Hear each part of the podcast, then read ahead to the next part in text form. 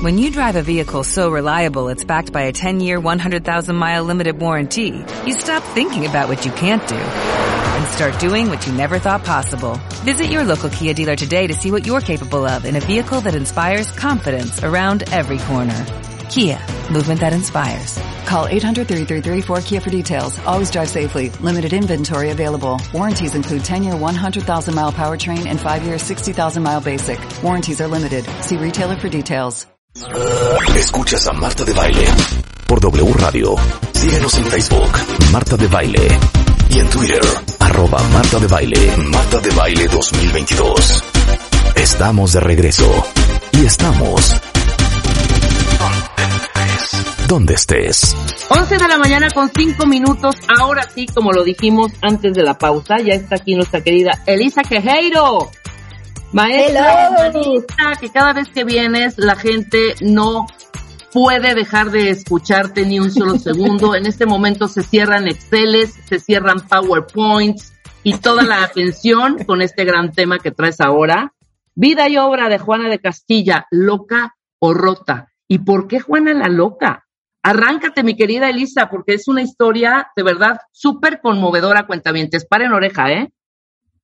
¿Cómo estás, Rebe? Muy contenta de verdad de, estar contigo, de poder compartir estas historias.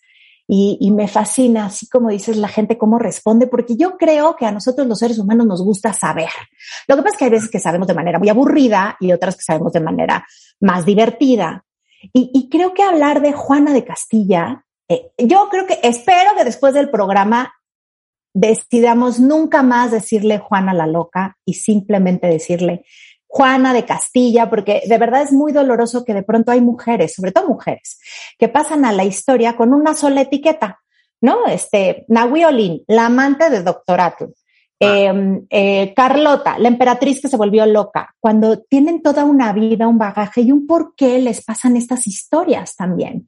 Y en el caso de Juana de Castilla, creo que es muy importante retomar cómo es que la tachan de loca, cómo a partir de esto la encierran. Ahí les encargo nada más 46 años, ¿verdad? La retiran la, la, y lo más fuerte es quién la traiciona. Y ahorita vamos a llegar ahí porque es su padre, su esposo y su hijo y su nieto. O sea, los hombres que rodearon a Juana de Castilla se vuelven estos hombres que, que al final la terminan condenando en el encierro Estamos a unas, a unas semanas de que sea el Día Internacional de la Mujer y parece que los temas se van uniendo porque cuántas veces, que nos digan sí o no, cuántas veces les han dicho por poner un alto, por poner un límite, por enojarse, por dejar sentir el enojo, ahí está loca. Ay, qué rara, pero ¿por qué está pidiendo eso, no? Tú calladita y a tu casa, todo este tipo de cosas que seguimos heredando y que, bueno, en Juana de Castilla verdaderamente fue garrafal. Entonces vamos a empezar, si te parece bien, por el contexto. Juana va a ser hija de los famosos reyes católicos, Fernando de Aragón e Isabel de Castilla. Va a ser la tercera de los hijos de los reyes católicos. ¿Quién les pone este sobrenombre de los reyes católicos? Es el papa de ese momento, que es el papa Alejandro VI. Y mm, justamente se van a quedar desde ahí este nombre porque les va a dar una bula papal a Fernando y Isabel, porque han de saber que eran primos y que no podían casarse ni podían ser reyes. El caso es que si se casan, se casan escondidas justamente para que Isabel herede el trono. Todo esto va a ser importante porque después vamos a ver por qué tratan a Juana como mujer distinto. Fíjense que antes estamos hablando de finales de la Edad Media, ¿ok? Estamos hablando de finales del siglo XV, principios del siglo XVI, si se acuerdan nada más en un contexto muy breve, en la Edad Media todo queda concentrado en los señores feudales, en los reyes y en la iglesia. El poder queda entre la iglesia y los reyes y los señores feudales. Y si alguien va a ser radical en su manera de llevar la religión católica, van a ser justamente, sobre todo, Isabel de Castilla. Como que Isabel se toma de ahí para poder sobrevivir todo lo que también le toca vivir. Y entonces, estos reyes que están ahí, no se imaginen que España era como hoy, lo conocemos con diferentes provincias y demás, sino España o la península ibérica, eh, España era Hispania y la península ibérica estaba dividida en cinco reinos, que eran Castilla, Aragón, Portugal, que eso muchas veces no lo sabemos, em, y Navarra, eh, ya les dije, Castilla, Aragón, Portugal, Navarra, y ahorita se me está yendo el otro, en este instante eh, se, los, se los recuerdo. Y entonces lo que sucede en ese momento es que eh, eh, Isabel, a partir de la Edad Media, cuando, cuando se empiezan los, este, este periodo feudal, las mujeres, Rebe, no tienen ya la autoridad de gobernar. Se llama Rey Sálica en este momento, eh, donde las mujeres solamente pueden gobernar siendo reinas consortes, menos en dos lugares. ¿Qué lugares van a ser? Eh, me estaba faltando Granada, claro, el reino de los, de los, eh, el reino árabe, que también pertenecía a la península ibérica. Entonces era Granada, Castilla, Aragón, Navarra y Portugal. El caso es que solamente va a haber dos lugares donde la, la ley sálica no va a aplicar. Castilla, por eso Isabel puede ser reina, y e Inglaterra con Victoria y toda la descendencia de estas mujeres poderosas. Esto quiere decir que quien heredara el reino en Castilla, hombre o mujer, eh, podría hacerlo. Entonces, está dividido y aunque se casan Fernando e Isabel, nunca juntan los reinos. Isabel es tan fuerte y tiene un carácter tan potente y está muy bien asesorada por sus nobles que jamás cede el poder. Entonces, esto también la va a hacer de alguna manera eh, una corte castrante, rígida, hiperreligiosa, e Isabel pretende que todos sus descendientes sean como ella. Dicho esto, ¿qué pasó con Juana? Ella va a ser la tercera de los cinco hijos eh, de Isabel y de, y de Fernando. Algo que es muy importante es esta política literal, Rebe, es una política matrimonial. Ellos tuvieron hijos justamente para colocarlos a lo largo de diferentes matrimonios, extender su reinado. Sus hijos van a ser Isabel, Juan, Juana, María y Catalina. Los van a casar con los descendientes más importantes de otros reinos, como a Isabel con Alfonso de Portugal, Juan, ahorita vamos a entender por qué la casan con la cuñada de Juana, a María, a todos los colocan, ¿ok? Era importante que los hijos van a estar educados para formar estos grandes poderíos. Y, acá, y lo primero a entender en el carácter de Isabel, de Juana, es que al ser la tercera de sus hijos, Rebe, no está educada para gobernar. Ella dicen, ella va a ser una reina consorte, no va a heredar el reino, y entonces le educan, digamos que en obediencia y no en gobernar. Le, le dan, por ejemplo, eh, si aprende a montar, a tocar música, no se encarga ella nada de su casa, sino le llaman su casa real, sino todo se lo arreglan, tiene que ser obediente, no tiene estas características como lo vimos cuando estudiamos a Carlota, que su papá dijo, pero por supuesto que me le educan como a los otros dos, ella va a aprender a gobernar. Este es el carácter y cuando cumple 16 años le empiezan a buscar pretendiente, entonces, ¿quiénes van a ser los pretendientes? Pues por un lado tienen a el Delfín, que era el heredero del reino de Francia. Eh, también ya le había pedido el heredero del reino de Estuardo, de la casa de los Estuardo, pero le escogen nada más y nada menos que al que vamos a conocer como Felipe el Hermoso. Eh, igualmente desde, la, desde sus redes, rebeldes están, eh, les van a estar subiendo diferentes imágenes para que puedan ver, bueno, quiénes eran o cómo estaban pintados. Y si vemos a Felipe el Hermoso, pues de hermoso no tenía tanto, ¿eh? Claro. Pero debe de haber sido así. ¿Quién es Felipe el Hermoso? Es el heredero de Maximiliano I de Habsburgo, es decir, nada más y nada menos, iba a ser el, eh, bueno, en ese momento es archiduque pero va a ser el heredero de uno de los imperios más importantes, de ese, el Sacro Imperio Romano Germánico. Era el, ¿Y cuál va a ser la conveniencia? Le van a decir los reyes católicos a Maximiliano I. Mira, te damos a Juana, pero tú nos vas a dar a cambio a tu hija Margarita para que se case con Juan y así ser mucho más poderosos. Con esta premisa de por medio, Ahí les va cómo estuvo formado el, el eh, todos los navíos y el envío de Juana para llegar. Se va a despedir de, de, toda su familia. Ella no va a volver a ver a su familia hasta que el destino cambia un poco la fortuna. ¿Y cómo va a ser este viaje? Fíjense, 17 años sola, sí, sola, pero con 3.500 hombres que formaban parte del séquito y de la flota que la transportó.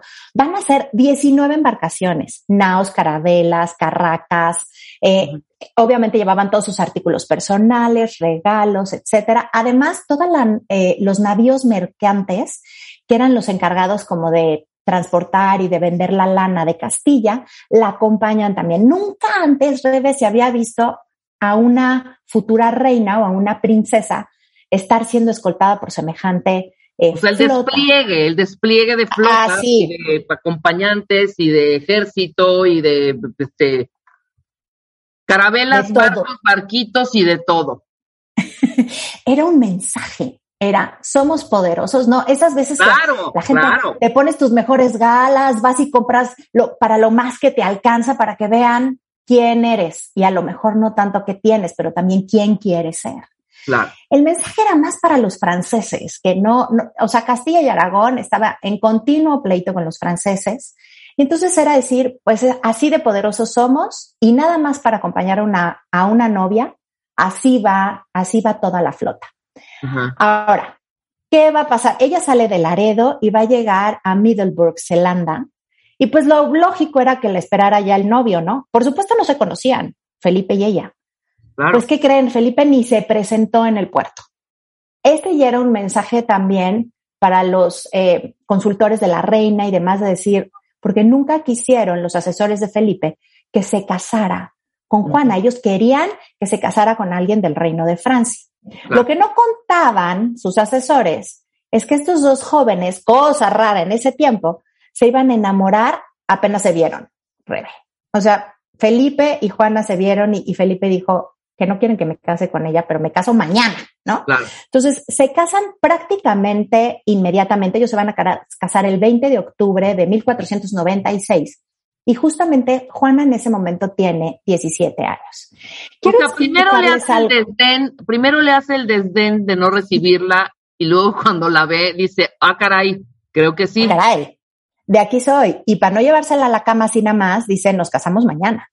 Y ven cómo le hace para casarse, ¿verdad? Porque la niña, por supuesto, que era, que era virgen. Y ahorita vamos a ver también qué relevancia va a tener eso en el propio carácter de Juana, ¿no? Se va a casar en, en una iglesia que es la colegiata de San Gumaro. Eh, por supuesto, el, el obispo en ese momento los casa y demás. Y de ahí al hecho matrimonial con mucho sexo y mucha pasión. Eh, cosa que era, imagínense, van a tener seis hijos, ¿no? Fíjense, imagínense esta jovencita. Ya les expliqué cómo era la corte de Castilla. Castrante, hiperreligiosa, obviamente sexualmente súper eh, eh, estrictos en el comportamiento sexual. Y llega esta niña a los 17 años, se encuentra a un joven que era un experto amante, porque ya tenía muchas mujeres a su servicio, se enamora de ella y la vuelve loca también desde el físico. Están día y noche, día y noche viviendo esta luna de miel. El mundo de, de Juana no era otro más que la obediencia a su madre, que por cierto, ella siempre tuvo recelo con la forma hiperreligiosa de Isabel. Tenían ahí como un desencuentro e Isabel lo mantenía en secreto porque obviamente no quería que vieran que su hija tenía sus propias opiniones. Claro. El caso es que el mundo de Juana va a girar alrededor de Felipe. O sea, Felipe se vuelve su centro, su mundo. Eh, realmente, además, súmenle que ella esperaba que cumpliera con los votos matrimoniales y todo tipo de fidelidad y que ella también fuera, ¿qué estamos esperando muchas veces del otro cuando es nuestra pareja? Pues que sea exactamente igual que nosotros, ¿no? Y aquí lo que sucedió, Rebe, es que no fue así, porque al poco tiempo Felipe pues empieza a perder el interés y si no lo empieza a, perder, pues empieza a tener también esta forma de tradicional de tener amantes.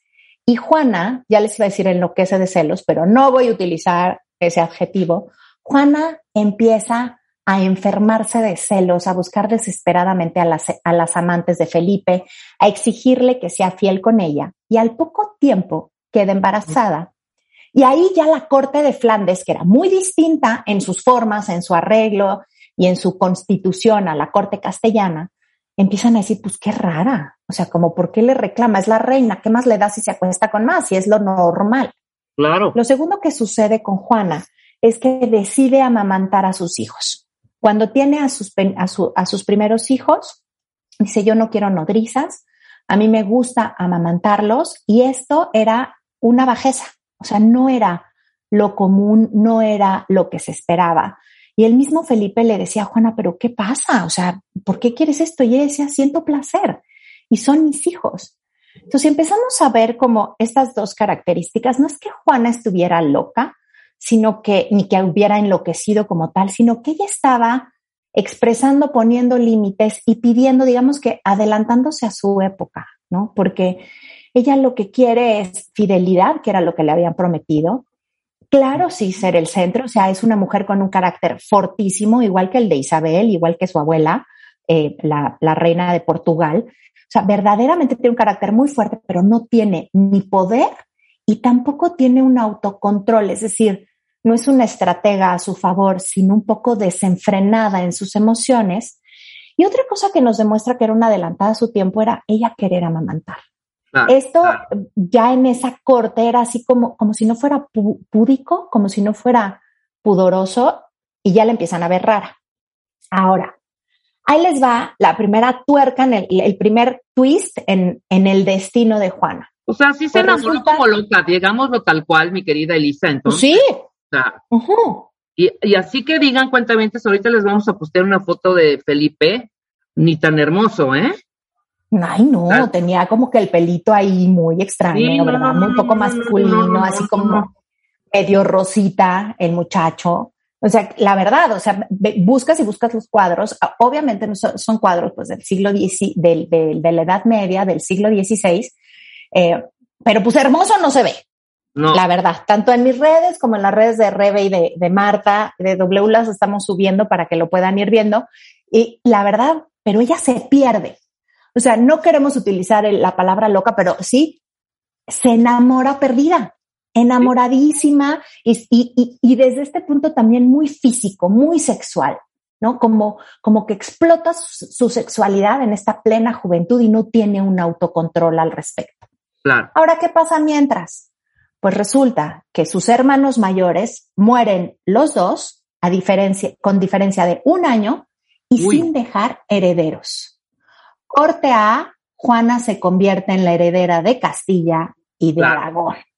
Entonces, de pronto, de ser esta niña, a lo mejor un poco consentida y que todo les de pronto va a tener que gobernar. Por supuesto que Isabel de Castilla dice, mi hija no está lista, me la traen en este momento. ¿Y qué va a pasar con Felipe?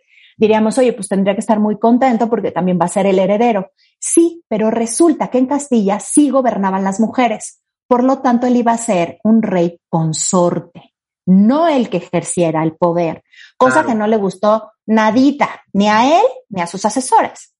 El caso es que los mandan llamar, la costumbre es que llegaran a Toledo, que juraran en la Catedral de Toledo que iban a ser fieles a los nobles y a la corona, aunque todavía no fuera ya la reina, sino nada más la heredera. Llega embarazada y la mamá para pronto le, le dice, pasan un año ahí, eh, juran y, y, pues agarra Felipe y dice, perdón, yo ya me voy a Flandes, o sea, tengo cosas que atender. También él era el heredero del Sacro Imperio Romano Germánico y sus primeros hijos habían quedado justamente en, eh, bueno, sobre todo su primer hijo, Leonor, Leonor, había quedado también a cargo en la corte de Austria. Isabel está, digo, y Juana estaba embarazada de Fernando. Entonces la mamá le dice, no, pues no te puedes ir embarazada. Le dice, mamá, pero yo me quiero ir con mi esposo, con mis hijos. O sea, me dijiste que me fuera a Flandes y ahora me dices que me quede. Y la ah. reina le dice, te quedas. Se va Felipe y ahí viene el primer drama porque lo extraña. O sea, no tenía un control de sus emociones, se dejaba ir pasionalmente, eso sí lo podemos decretar, pero de ahí a que tuviera que estar encerrada, ahorita ustedes solitos van a poder llegar a esa conclusión. El caso es que le dice, bueno, cuando nazca tu hijo te vas. Nace Fernando y a los dos días le dice, ya me voy. Y la mamá le dice, no, no te vas. Porque sabía que la tenía que retener y enseñarle a educar. Como les digo, Isabel era durísima y había sacrificado mucho para ser reina. De pronto no sabemos también todo lo que hizo, pero fue mucho. Y obviamente estaba buscando que su hija se comportara igual, pero tenían una forma de pensar y una forma de ser. Sumamente distinta. Mira, entre algunas de las cosas que, que hizo Isabel, nada más para no dejar, reorganizó el sistema de gobierno y administración, centraliza las competencias de los nobles, es decir, pone orden al desastre que había, reforma el sistema de seguridad, eh, hace una reforma económica, eh, eh, gana la guerra de Granada, es la que se aventura a hacer la conquista de las Indias con Cristóbal Colón. O sea, era un señorón, pero la hija no quería lo mismo, Rebe. Claro. O sea, claro. esto es algo muy importante. El caso es que se pelean y aquí va a venir el primer encierro a Juana. Isabel no la entendió como una hija pidiendo estar con su esposo, sino como un desacato a la reina y la van a encerrar por primera vez en el castillo de Mota hasta que entre en razón. Wow. Entonces ella está desesperada, está con su hijo sí recién nacido, Felipe no puede hacer nada y al poco, en 1504, se muere la reina. Entonces se mueren peleadas, no logra reconciliar, hay una pérdida profunda en ella, Rebe, y de pronto ya es la reina de Castilla. Claro, claro. Ya tiene que gobernar. Y, está toda desacomodada emocionalmente, pero ya es la reina, la sacan del encierro, eh, estaba ya con Felipe, los nombran reyes y ahí vienen los nuevos reyes de Castilla, pero ahora va a aparecer Fernando. Que con todo respeto lo voy a decir, pero de Fernando católico, híjole. O sea, hizo unas cosas por el poder de verdad de decir, qué cruel hombre, ¿no? Fíjense, por supuesto él iba a querer que Juana gobernara. También sabía que Felipe era muy ambicioso y que iba a querer gobernar. Entonces él se queda de regente y los nobles de Castilla, que no son los nobles de Aragón, no lo quieren nadita. Él se va a quedar como regente, ¿ok? Pero en cuanto llegan Felipe y, y, e, y Juana, le dicen, pues te vas, y los nobles de Castilla van a estar divididos, los que apoyan a Juana y los asesores de Felipe y la mitad de la nobleza quiere que Felipe sea el, siguiente en gobernar. Aquí va a venir la primera traición de Felipe a Juana y de los nobles de Flandes hacia Juana, porque la que tenía que gobernar era ella. Y la, el, eh, digamos que la recomendación a Felipe fue es que está loca de celos. Tu mujer no puede gobernar. Claro, le fueron ahí con el chisme y todo este rollo para que le detectaran como, como posiblemente fue. enferma. Claro, está loca, trae un desequilibrio mental, está malita de sus emociones, esta mujer no tiene, no puede tomar control de todo lo que implica ser una reina. Pero qué tristeza. Ahora dime una cosa, es que aquí me pierdo un poco. Si él era heredero también del imperio. Eh, sí. Sacro Imperio Romano Germánico. Sacro Imperio Romano Germánico, que era poderosísimo. ¿Sabes? Sí, ¿Por qué no, en ese momento no hacen como que, bueno, tú cada quien, cada quien a lo suyo, ¿sabes? O sea, tú vas a ser heredero de esta parte y que Juana se dedique enteramente a reinar por su imperio. Claro, pero porque hay una vitamina muy peligrosa que se llama la vitamina P, vitamina del poder. Claro. Claro que podían haber hecho esto. Él quedarse con la parte de Sacro Imperio y ser dos reyes muy poderosos. Pero Felipe y sobre todo los nobles de Flandes querían todo el imperio de Castilla. De Castilla. Fernando no lo va, Fernando no lo va, no lo va a permitir, no quiere permitirlo. Y aquí entonces es donde viene el, digamos que está loca. ¿Qué tenían que hacer para que Juana no gobernara? Decir que era incapaz o matarla. Una de dos. Y ahorita les voy a decir qué hace Fernando. Después del Fernando. Corte, después del corte nos vamos con lo que hizo Fernando. Estamos hablando de Juana de Castilla, que después de escuchar esta historia, y como bien lo dijo mi querida Elisa, ya no decirle nunca más Juana la loca. Está impresionante la historia, cuenta bien, regresando del corte que hizo Fernando. ¿Todavía no tienes ID de cuenta viente? No. No, no, no. Not yet, yet, yet. Consíguelo. En martadebaile.com. Martadebaile.com. Y sé parte de nuestra comunidad de cuentavientes. Marta de Baile 2022. Estamos de regreso. Y estamos donde estés. Estamos de regreso en W Radio, picadísimos con la historia de Juana de Castilla. Ya no le vamos a decir a partir de hoy Juana la Loca. Es un compromiso que tenemos con la historia y obviamente para honrar la vida y obra de Juana de Castilla. Interesantísimo, eh, perdón Elisa, está la gente, pero ahora sí que vuelta loca como Juana la Loca. Oye, eh, nos quedamos entonces, vamos a hacer un pequeño resumencito. Entonces, entre los celos, entre la pasión, entre el amor, etcétera, etcétera, eh, y la ambición sobre todo de Felipe, hacen que recluyan a eh, nuestra querida Juana de Castilla. En ese inter muere la madre, ellas están peleadas en ese momento, ¿sabes? Tiene a su hijo recién nacido y eh, está por ahí el papel de Fernando también. Exacto. Está el papá, que sabe desde un principio que su hija va a heredar. La primera que la encierra, fíjense todos los encierros que vive. La primera va a ser su mamá. No se alcanzan a perdonar, muere la reina. Eh, vienen a ocupar el cargo de reina de Castilla. Tienen que quitar a Fernando de ser regente, porque él dijo, ay, igual y mi hijita me deja aquí de regente. Fernando va a tener, va a ser una figura sumamente poderosa para Juana. O sea, lo, eh, justamente hablábamos ahorita de qué figura la de Isabel y qué figura la de Fernando, que fueron estos eh, reyes muy poderosos, muy grandes, y de pronto no nos ponemos a pensar en lo que esto implica para los hijos. Y en el caso de Juana eran figuras eh, que le provocaban una obediencia brutal, pero en cuanto llegan Felipe y Juana, sí se instalan como los reyes, Felipe como rey consorte, y ahí es donde viene el consejo de todos sus nobles de diciendo, no, a ver, esta niña eh, se pone muy mal de celos porque en cuanto llega a España, empieza a dictar algunas leyes o reglas más bien de comportamiento Juana. Tienen que cubrirse el cabello, no pueden tener altos escotes, no pueden estar coqueteando con su marido, pues, ¿no? Se pone como muy muy desconcentrada, no está concentrada en el poder, todo lo contrario que hizo Isabel. Isabel pasó por encima incluso de sus propios hijos para gobernar.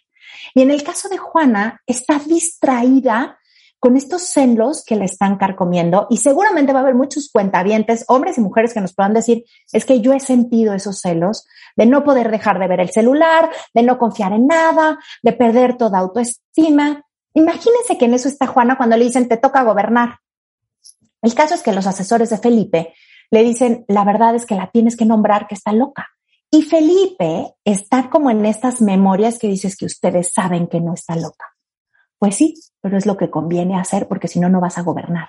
Y esta ambición que decías, eh, Rebe, porque él ya iba a ser el heredero del Sacro Imperio Romano Germánico, pues podían ser dos reyes muy poderosos. Ah, no, Ahí viene la postura patriarcal del resto de la Edad Media, donde los que gobernamos somos los hombres, no las mujeres. Pero eso no pasaba en Castilla. Entonces, ya la va a nombrar, firma y su suegro lo manda a llamar. Fernando el Católico, Fernando de Aragón lo manda a llamar, lo invita a comer y le habla de sus intereses y le quiere explicar cómo es la corte de Castilla y después la de Aragón, porque él también después va a ser el heredero, hablan de esta, de estos comportamientos extraños de su hija Juana. Ahí queda la reunión. ¿Y qué crees que le pasa a Felipe al día siguiente? Empieza con calenturas, empieza con vómito, empieza con temblorinas. En menos de dos días después de su eh, de, de estar con su suegro, muere Felipe el Hermoso a los 24 años de edad, habiendo estado completamente sano. ¿Qué creen que significa esto? En la historia ha pasado esta muerte de Felipe el Hermoso con dos versiones. La oficial, en un principio, le dio gripa por tomar agua fría. Ay, sí, ¿no? La, la que después queda como la versión más verídica, Fernando el Católico envenenó a su yerno. Fernando el Católico quitó de en medio a Felipe el Hermoso. Wow. Sabiendo que podía dominar a su hija y sabiendo que su hija estaba frágil de sus emociones y lo que le iba a provocar la muerte de Felipe. ¿Cómo creen que se puso Juana cuando, ah, porque además cuando ya está en su lecho de muerte la manda a llamar y le pide perdón. le pide perdón por todo lo que le ha hecho sufrir, le pide perdón por el documento que firmó, pide que se deshagan de ese documento. Y entonces logran como reconciliarse ellos dos y ahora sí, de dolor y de tristeza, Juana enloquece. Enloquece en el sentido cotidiano que decimos, no quiere decir que se haya vuelto loca, está viviendo una pérdida sobre pérdida sobre pérdida, con unos altísimos niveles de responsabilidad que tiene que cumplir para las cortes. Y pide Felipe antes de morir que quiere ser enterrado en Granada, que era donde enterraban a los reyes de España, pero que su corazón quedara, se mandara su corazón a Flandes. Juana va a hacer todo para cumplir con esa voluntad de Felipe y va a empezar un peregrinar que se vuelve sumamente extraño. Miren, no se trata de decir que Juana, ay, era una controlada y estaba bien y qué raros que le encerraron. No, no, no, no, no. A ver, tuvo brotes muy fuertes de celotipia, tuvo brotes muy fuertes de depresión y era una mujer con un carácter de, ahí te encargo. Todo eso sí, cuando se muere su marido, cuando se muere Felipe, empieza una procesión desde Toledo hasta Granada, parando, pues estaba embarazada de su última hija Catalina y la acompañan nobles, religiosos, eh, eh, sirvientas, ahí va la procesión. Y Fernando, fíjate lo que hace. Manda a los guías de la procesión para que le distraigan el camino, que tomen el camino más largo, que lleguen después, que, o sea, le hace la vida imposible para que llegue a Granada porque sabía que los nobles iba a llegar un momento que iban a decir, ya no podemos estar acompañando a la reina. Y a ver, la reina no se separaba del féretro con Felipe muerto. O sea, sí, no es normal lo que estaba haciendo. De ahí a que no permitas que viva su duelo, que entiendas lo que le está pasando, pues es otra cosa y aparte embarazada. El caso es que Fernando espera, espera, espera, hasta que los nobles le dicen ya no podemos más, cuando ya va a dar a luz a Catalina. Hacen una pausa para que dé a luz a Catalina y en ese momento, em, los asesores de Juana le dicen, Juana, nos tenemos que apurar. Tu padre ya viene a gobernar, está diciendo que estás loca por esta procesión que estás haciendo. Despierta. ¿Qué hubiera querido Felipe? Y entonces Juana como que se levanta de su letargo, deja ya al marido en Granada y empieza a gobernar. Por primera vez va a empezar a gobernar, pero fíjense qué poder tendría sobre de ella su padre, que los asesores y ella misma piden que su padre no se acerque.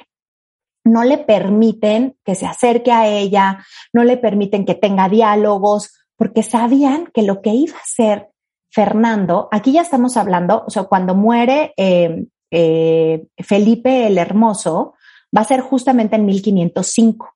Entonces, para mí, a partir de 1505, muere en septiembre de 1505, a finales de 1505, durante un año, Juana sí ocupa el, gobierno, hace lo mismo que su mamá. No creo que su mamá gobernó solita. O sea, tenía un consejo real que eran eh, nobles, muy inteligentes, bien intencionados con ella y tenía asesores de todo, financieros, astrólogos, sociólogos, o sea, tenía un grupo de expertos que le ayudaban a gobernar. Y Juana va a hacer lo mismo en este momento. Pero Fernando insistía en ver a su hija, insistía, insistía, insistía, y lo va a lograr, para mal de ella, lo va a lograr en agosto de 1507. No sabemos qué le dijo Rebe, pero sí sabemos lo que pasó. A partir de ahí, Juana se dio el trono. Lo soltó y abdicó a favor de su padre Fernando el, Católico, volviéndose él el nuevo rey de Castilla y ella retirándose a sus aposentos y a su, eh, a su vida con sus hijos. Imagínate la fuerza que debe de haber tenido su padre para que después de un año de estarlo haciendo bien, le quitara el poder. Pero no se va a quedar ahí, Rebe. Lo más fuerte es que a los dos años, cuando escucha Fernando que parece que Juana sí quiere, y sobre todo los nobles que apoyaban a Juana, porque acuérdense que los nobles no querían a Fernando el Católico porque era de, de Aragón, eh, cree que, vas, que Juana va a volver a pedir su trono de vuelta, ahí es el encierro definitivo de Juana. Con su ah. hija Catalina, en 1509, la va a encerrar en Tordesillas, era, en Tordesillas fue donde ella creció, se va a volver pues su castillo y su prisión, pero además durísimo, Rebe, porque la encierra sola, no le permite visitas, no deja, por supuesto, que sus asesores se acerquen y pone a cuidarlo a unos, eh, a unos condes que son tremendos con ella, eh, la dejan sin comer, le quitan la luz, todo esto nos vamos a ir enterando después, digamos, eh, le van provocando todavía esta separación social de manera eh, más dolorosa, ¿no? Eh, lo que va a suceder con estos, eh, con estos dos, se llaman los marqueses de Denia, los que, los que peor, existen las cartas, por ejemplo, de su Majestad, pues la reina sigue diciendo que ella quiere gobernar, pero no se preocupe, yo detengo las cartas y nosotros seguimos a cargo de lo que usted dice. Catalina va a ser su hija en cuanto empieza a crecer, le escribe a su hermano, que es Carlos I, o sea, Juana y Felipe van a dar a luz a Carlos I de España, quinto de Alemania, que va a ser el emperador más poderoso cuando llegan, cuando justo llega Cortés a México, 1521, el emperador más poderoso que ha tenido la historia va a ser el hijo de Juana, Carlos I de España, quinto de Alemania. Y, y, Catalina le escribe a su hermano diciendo, tratan mal a nuestra madre, no está loca, por favor tenemos que hacer algo por ella. En 1516 muere Fernando Católico, eh, deja específicamente dicho cómo tienen que mantener aislada a Juana. Carlos, su hijo, hace exactamente lo mismo con todo y las cartas que le da su hermana. Y va a haber una única oportunidad para que Juana salga, que va a ser 1520, todos los nobles de Castilla no están de acuerdo con que Carlos I ahora sea el que vaya a gobernar. ¿Por qué? Porque estuvo educado en Austria, porque lo sienten un extraño y porque ellos saben que Juana no está loca. Entonces va a haber una revuelta que se conoce como la revuelta de los comuneros, que van a entrar a Tordesillas y le dicen, murió tu padre, subió tu hijo, la gente está inconforme, ni siquiera sabía que había muerto su padre. Ella se da cuenta de lo que han hecho con ella y dicen, y ella dice, ¿qué hay que hacer? Necesitas tomar el trono. Con una firma tuya, devuelves la reina y Carlos pierde el trono. Entonces, en un principio ella dice que sí, y después Rebe, cuando le dicen que tiene, que a la hora de firmar, llega un asesor ahí cizañoso de parte de Carlos y le dice, qué bueno que va a firmar su majestad. Mientras, obviamente, el ejército de Carlos quiere tomar Tordesillas para no dejar que su madre firme. Pero entonces, este asesor que llega con ella le dice, ya sabes que ahora que firmes, pues tu hijo ya no va a tener el poder, ¿verdad? Bastó esa frase porque le dice, le vas a hacer lo que a ti te hicieron. Nunca más convencieron a Juana de que gobernara. Dijo, no le voy a hacer. Su hijo no la fue a ver, no le pidió perdón, no se pusieron de acuerdo. O sea, Carlos I sabemos que fue un gran rey, muy sabio, muy joven, eh, pero fue, le faltó toda la misericordia del mundo con su madre. Claro. Están los asesores convenciéndola de que firme y ella no voy a firmar contra mi hijo, no voy a firmar. Cuando el ejército de Carlos llega, toma Tordesillas y entonces, ¿qué sucede? Vuelven a encerrar a Isabel. Este es 1520. En 1525 eh, va a ser el peor momento también para Juana porque Catalina, que era su única compañía, la sacan de Tordesillas para casarla con el heredero de Portugal. Se queda sola viene ya el peor periodo para ella. Eh, obviamente renegaba de Dios, renegaba de la sociedad. O sea, imagínense en qué estado también estaba en Tordesillas cuando lo que querían era seguir provocando este desequilibrio emocional de Juan. Claro, claro, claro, a propósito. Y, se sabe que Carlos, que Carlos eh, trató de eliminar toda la correspondencia que justificaba que su madre no estaba loca. No sabemos si fue él de propio puño y letra y fuego o sus asesores, pero elimina esa correspondencia y a Felipe II, el hijo de Carlos, es decir, el nieto de Juana, le queda duda, ¿sabes? Ya va a subir él al trono y manda a un jesuita a entrevistarse con su abuela y le dice, puedes checar porque dicen que a lo mejor ya está poseída. Y entonces va a mandar a eh, justamente a un, a un jesuita que, que va a ser Francisco de Borja, después se va a convertir en un santo. Imagínate que este jesuita, a favor ahora del príncipe Felipe II y de Carlos V, regresa con él y le dice, Juana, tu abuela, no está loca, está enferma de tristeza y fue maltratada en ese encierro. O sea, hay ese, ese episodio de este franciscano, jesuita, perdón, que dice, no va así. ¿Y crees que Felipe se tocó el corazón? Porque acuérdense que, por ejemplo, cuando Carlota sí enloquece, porque Carlota sí pierde la razón, la corte de Bélgica, sobre todo sus cuñadas, nunca se olvidan de ella. La tratan bien, sale a pasear, le dan de comer, no tocan su dinero, se muere como la mujer más rica del mundo, Carlota, eh, de Bélgica. Y aquí todo lo contrario, la encierran, vive miserias eh, y hasta su nieto se niega a ver por ella. Va a morir en 1555 después de 46 años de estar encerrada en Tordesillas, había perdido la movilidad de sus piernas. Y verdaderamente aquí es donde, donde nos duele, bueno, yo cuando la estaba estudiando, Rebe, me dolía el alma, ¿sabes? Decía, no puede ser, puede ser esta ambición y este patriarcado encarnizado de a ver cómo te quito de en medio. Sabemos que Juana no es la primera mujer que encierran eh, por conveniencia, lo vivimos y lo platicamos cuando hablamos de Rodán con Camille Claudel. Sabemos que Leonora Carrington también, si no se escapa del manicomio, hubiéramos perdido toda su, toda su creación. Estas formas antiguas de encerrar y de decir las mujeres sufren de histeria, sufren de esto, porque eran mujeres punta de lanza que reclamaban. Si retomamos la historia de Juana Rebe, ella pedía fidelidad, que supuestamente es lo que te hacían los votos matrimoniales, pedía estar cerca de sus hijos, poderlos amamantar y después poder enterrar a su esposo y poder gobernar, pero el, el gran, digamos que la gran pérdida y, el, eh, lo que condenó a Juana fue, fue su rango, ser heredera de un trono tan poderoso y estar rodeada de hombres ambiciosos, empezando por su padre, su esposo, su hijo y su nieto, ¿no? Entonces, es, es verdaderamente esta historia que vale la pena contarla para decir, pues nunca más decirle loca. Obviamente así la, la identificamos,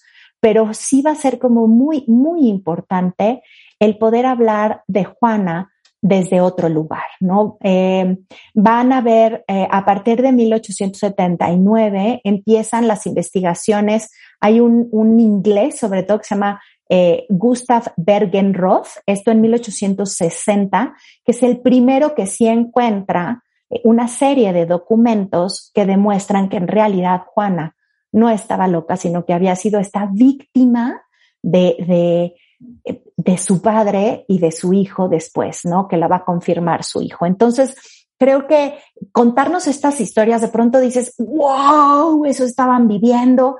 Sí, pero además creo que nos hace entender a las mujeres en el presente y a los hombres ¿por qué de pronto tenemos esta herencia? ¿Cuántas veces no le han dicho, ay, está loca? Qué rara. O sea, ¿qué herencias tenemos en el presente, en esta herencia colectiva de nosotras, donde no nos atrevemos a veces a hablar o no tenemos como esta estrategia de decir bien las cosas y inmediatamente nos tachan de, de tener un problema? Y creo que esto le falta al respeto a dos líneas. Por supuesto, a la mujer, pero la otra línea también a las enfermedades mentales, ¿sabes? Donde sí existen, sí son dolorosas, sí hay que atenderlas con toda inteligencia y denigran también a las enfermedades mentales reales. Y son estas herencias femeninas que a veces olvidamos y no entendemos por qué las luchas en el presente y lo que ha costado a las mujeres tener puestos de CEOs, ser empresarias independientes, por supuesto que las jóvenes que hoy nos rodean lo viven muy distinto, pero conocer estas historias, Rebe, nos permite comprender de dónde venimos, limpiar de manera digna, devolverle la dignidad a Juana, como lo hicimos con Carlota, y traernos al presente como, como un poder mucho más eh, fundamentado también, de darnos valor a lo que queremos pedir, exigir y vivir como mujeres, ¿no? Claro, no, y sobre todo el lastre que traía, eh, comentábamos en el corte, no estuvo eh, educada para eh, elevar puerto, puestos, puestos grandes, o sea, me refiero ser ya la CEO de su imperio, me explico, ser la reina de un imperio, no estuvo preparada. Traía el peso enorme y la figura fuerte y la figura para nada moldeable de la madre de Isabel, ¿no? Muere, muere la mamá y están las dos en pleito, no se van a reconciliar. Y bueno, y perdón, sí, se enamora profundamente de Felipe.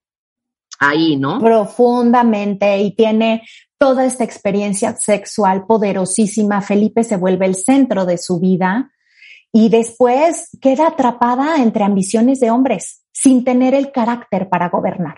Exactamente. No tenía carácter para gobernar, pero no la dejan vivir. Se vale decir no puede gobernar, sí, sí está eh, eh, emocionalmente muy, muy débil y fragilizada, pero ¿por qué cerrarla? ¿Por qué esa 46 años, ¿es correcto? 46 años. Es correcto. No, no, no. ¿A qué edad muere? Repítemelo nuevamente, por favor, Elisa. Eh, ella va a morir, ay, me falta la, la suma, pero ella nace en mil, 1479 y muere en 1575. Entonces, no muere, muere, o sea, ya muere grande, ¿no? O sea, no, no, tampoco eh, muere, muere joven, como muchas veces sucede. Ella va a morir a los 76 años, que parece entonces es muchísimo. Fíjate, muy parecido a Carlota también, ¿no? Que Carlota todavía le sobrevive prácticamente 40 años después de la muerte de Maximiliano. Y creo que, que, creo que volver a mirar estas historias, de pronto yo me imagino estas almas desde donde estén diciendo gracias, gracias, porque no merecía, hay dos muertes, ¿sabes? Su muerte física en 1555, pero la muerte por blasfemia, desde que la meten al, al, a Tordesillas y ahí la encierran sin contacto. Exacto, exactamente. No. Pues Así es.